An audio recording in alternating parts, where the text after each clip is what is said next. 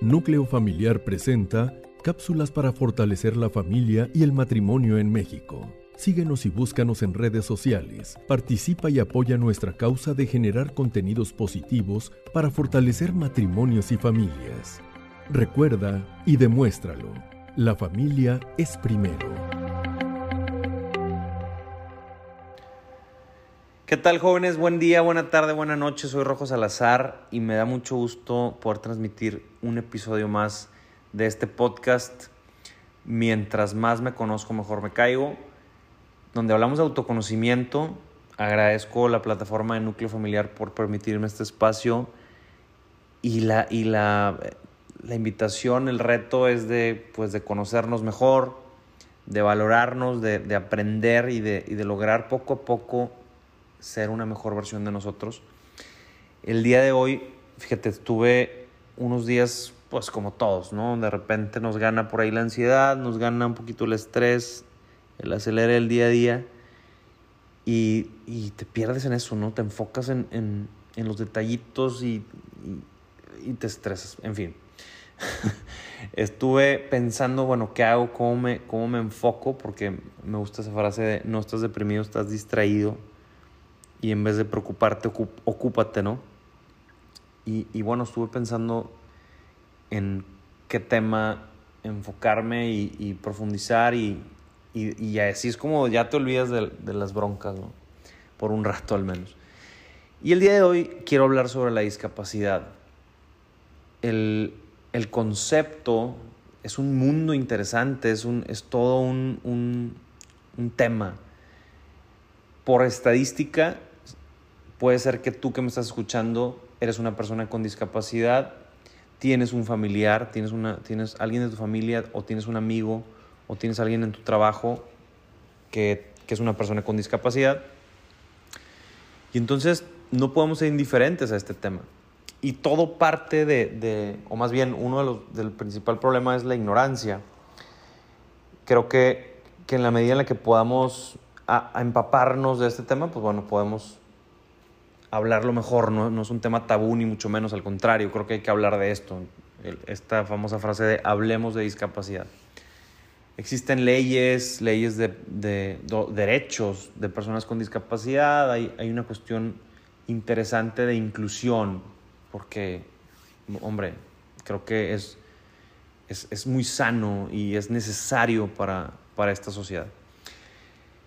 El, concepto, bueno, parto rápido, es como, como la, las bases de este tema, definiendo el concepto de discapacidad, es un concepto que evoluciona y que resulta de la interacción entre personas con deficiencias y las barreras, los obstáculos que genera la sociedad con actitud o entorno y que evitan que estas personas con deficiencias participen plena y efectivamente en la sociedad, en igualdad de condiciones con los demás.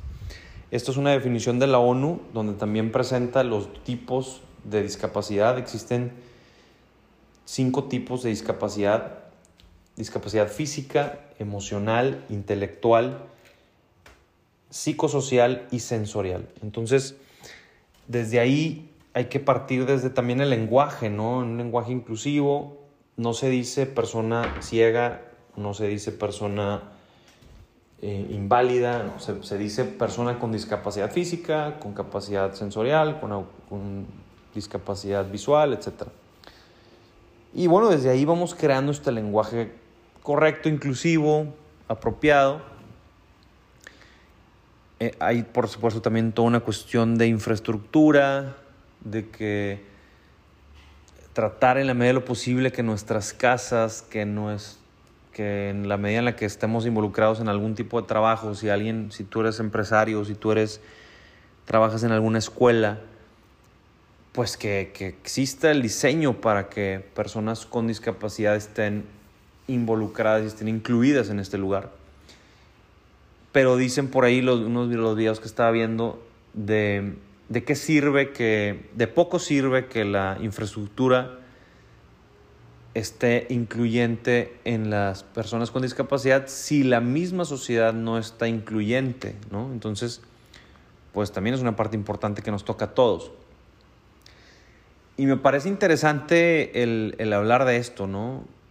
Están, está en presente en nuestra vida, qué tanto estamos conscientes de esto y qué tanto estamos alertas, ¿no? En fin, el, siempre, bueno, hay que anteponer la palabra persona con discapacidad, porque, porque eso somos, personas. Y partiendo de, esta, de esta entrevista, esta, este video que me encantó, que te, lo, que te lo recomiendo, se llama, es una mujer argentina, Constanza Orbaiz, O-R-B-A-I-Z, donde ella cuenta cómo en estas pláticas de TED Talks, ya sabes, el famoso círculo alfombra roja de pláticas interesantes de desarrollo humano y un sinfín de temas. Bueno, pues ella habla de ante una gran cantidad de personas sobre, y de una manera muy ecuánime, muy, muy eficiente, muy interesante, sobre cómo ella nació. Ella primero empieza contando su testimonio de cómo ella nació con un paro respiratorio al nacer y a las dos horas de nacer, de tal manera que le afectaron en su capacidad motriz. Y ella dice, es que nadie está preparado. La discapacidad no te manda un WhatsApp y te dice, llego en media hora, ¿no? Y por eso es importante el hablar de esto. Porque de pronto tú, tus hijos, tus amigos, tu pareja, puede encontrarse en una mesa, en, una, en un evento, en un lugar con una persona con discapacidad y no sabe cómo reaccionar hay unos testimonios interesantes de gente con discapacidad que dices que es que no me lo peor que me puedes hacer y entiendo que es de la mejor manera y que quieres, quieres ayudar, pero no me trates con demasiada servicialidad, no me trates con demasiada atención, no me hables como si fuera un bebé, no me hables como... Y entonces este tipo de cosas cambian todo el juego, ¿no? No, no, no hacerlo sentir incómodas. Dice Constanza, hagamos de lo que ya es difícil si de por sí ya es difícil, hagámoslo fácil, con naturalidad, con espontaneidad, con, con humanismo, pues.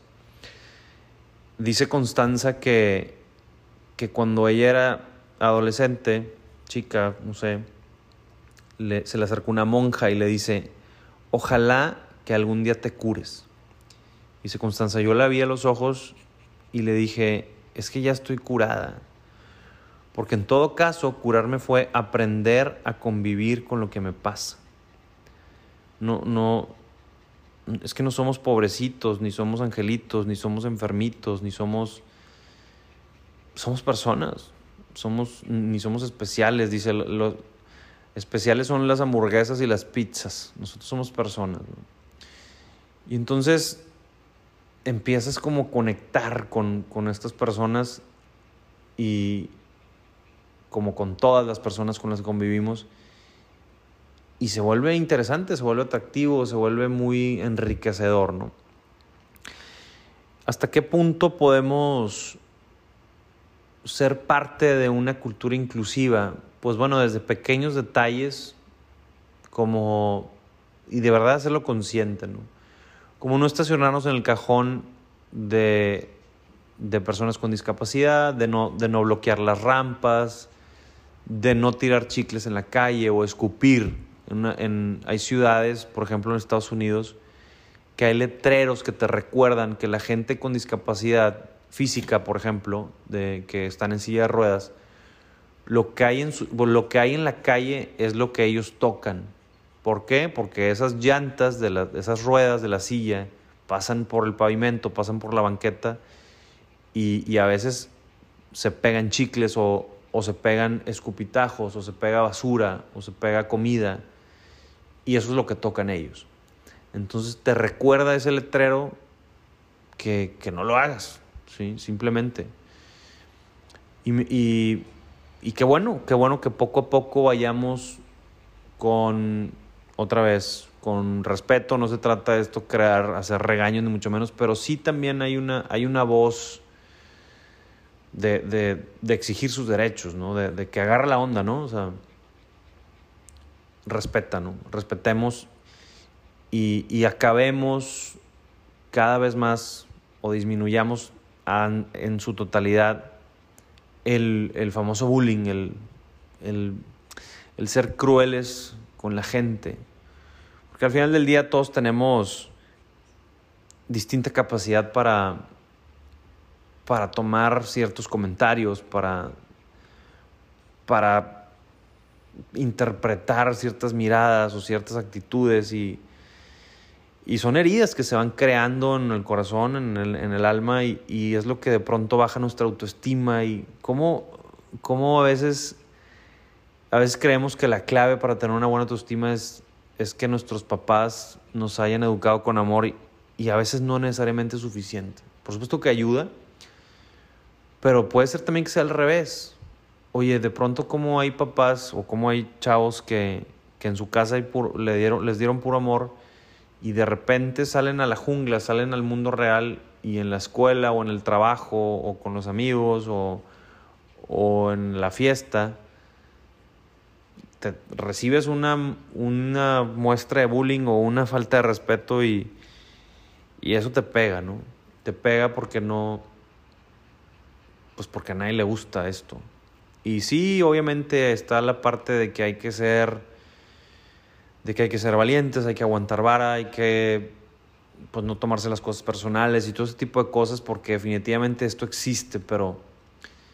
pues que tanto nosotros somos parte de esto, ¿no?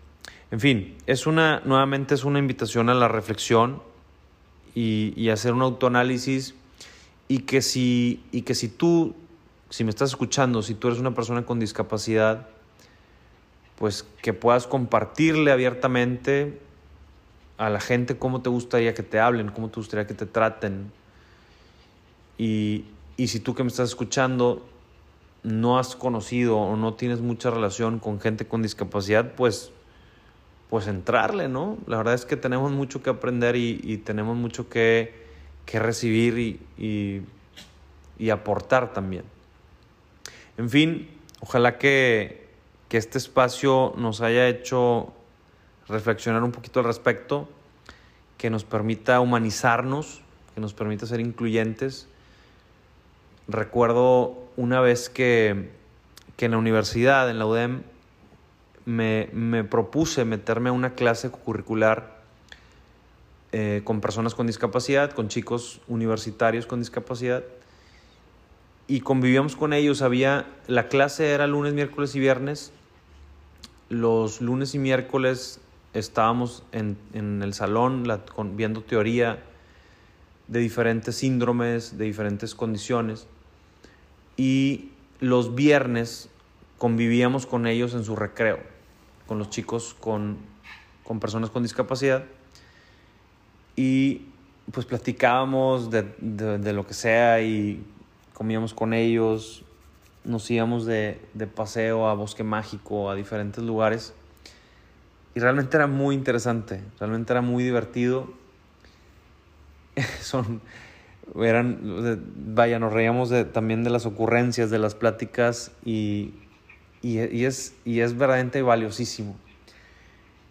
Recuerdo mucho del caso de un chico, por supuesto omitiré su nombre, que él estaba ahí más allá de una, de una discapacidad, él estaba ahí por un tema de bullying.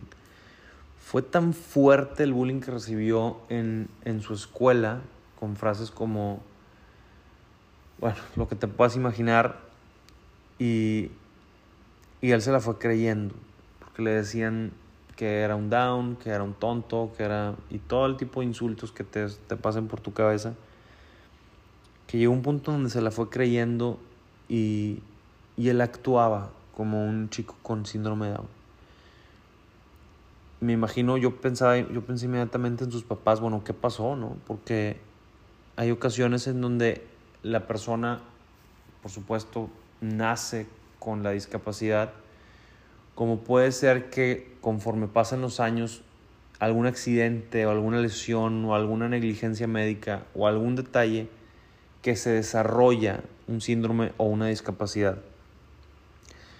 Pero en este caso, los papás pues no sabían qué estaba pasando, porque de pronto su hijo empezó a actuar distinto. Y y se me quedó muy grabado, se me quedó muy grabado. Trato de pensar siempre en cómo, en cómo le hablo a la gente, en cómo, por supuesto que me he equivocado y trato de corregir. No se trata de sentirte em, parte del problema, sino parte de la solución. Y, y bueno, durante mucho tiempo trabajé como maestro en, la, en prepa, a nivel prepa, con, con jóvenes. Y, y, esto existe, ¿no? Esto existe. Es, es, parte de, somos también víctimas de esto. Y así como tú recibiste bullying en algún momento, lo, lo has creado, lo has hecho, lo hemos hecho, ¿no? Y bueno, es, es, poco a poco irlo cambiando, es poco a poco irlo corrigiendo para, para que en vez de la típico, el típico insulto o la típica frase o el típico bullying, cambiarlo por un por un, una pregunta, cambiarlo por un cómo te ayudo o otra vez, ser más pacientes. A veces, a veces el bullying es tan innecesario y es tan forzado que todo cambiaría desde hablar desde la paciencia, porque a veces el que no escuchó bien el comentario, el que no escuchó bien el chiste y pregunta qué, qué dijeron, ya se lo bullearon o, o y ya, ya se vuelve cansado. Y a veces hasta te ríes por inercia, a veces ni siquiera es gracioso y ya te ríes por inercia porque parece que así tiene que ser, que, tiene, que tenemos que bullear todos, porque eso es lo que hace gracia. Cuando en realidad no, cuando yo creo que cuando un amigo no se está riendo pues ya no, ya no es chistoso. Es chistoso cuando nos reímos todos, cuando nos reímos los dos y cuando no se vuelve incómodo, cuando se vuelve simple y sencillamente una anécdota graciosa que, que queda en eso. En fin, es un tema profundo.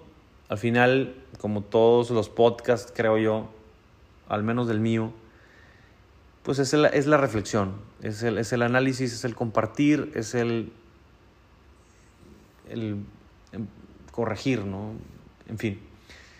Pues muchas gracias. Espero que, esto te haya, te haya gustado, te haya servido en algún modo, en alguna forma.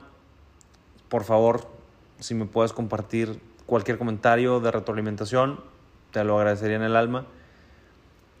A través de mis redes, Rojo Salazar en Instagram, Facebook y Twitter, o mi correo antoniosala.87.com.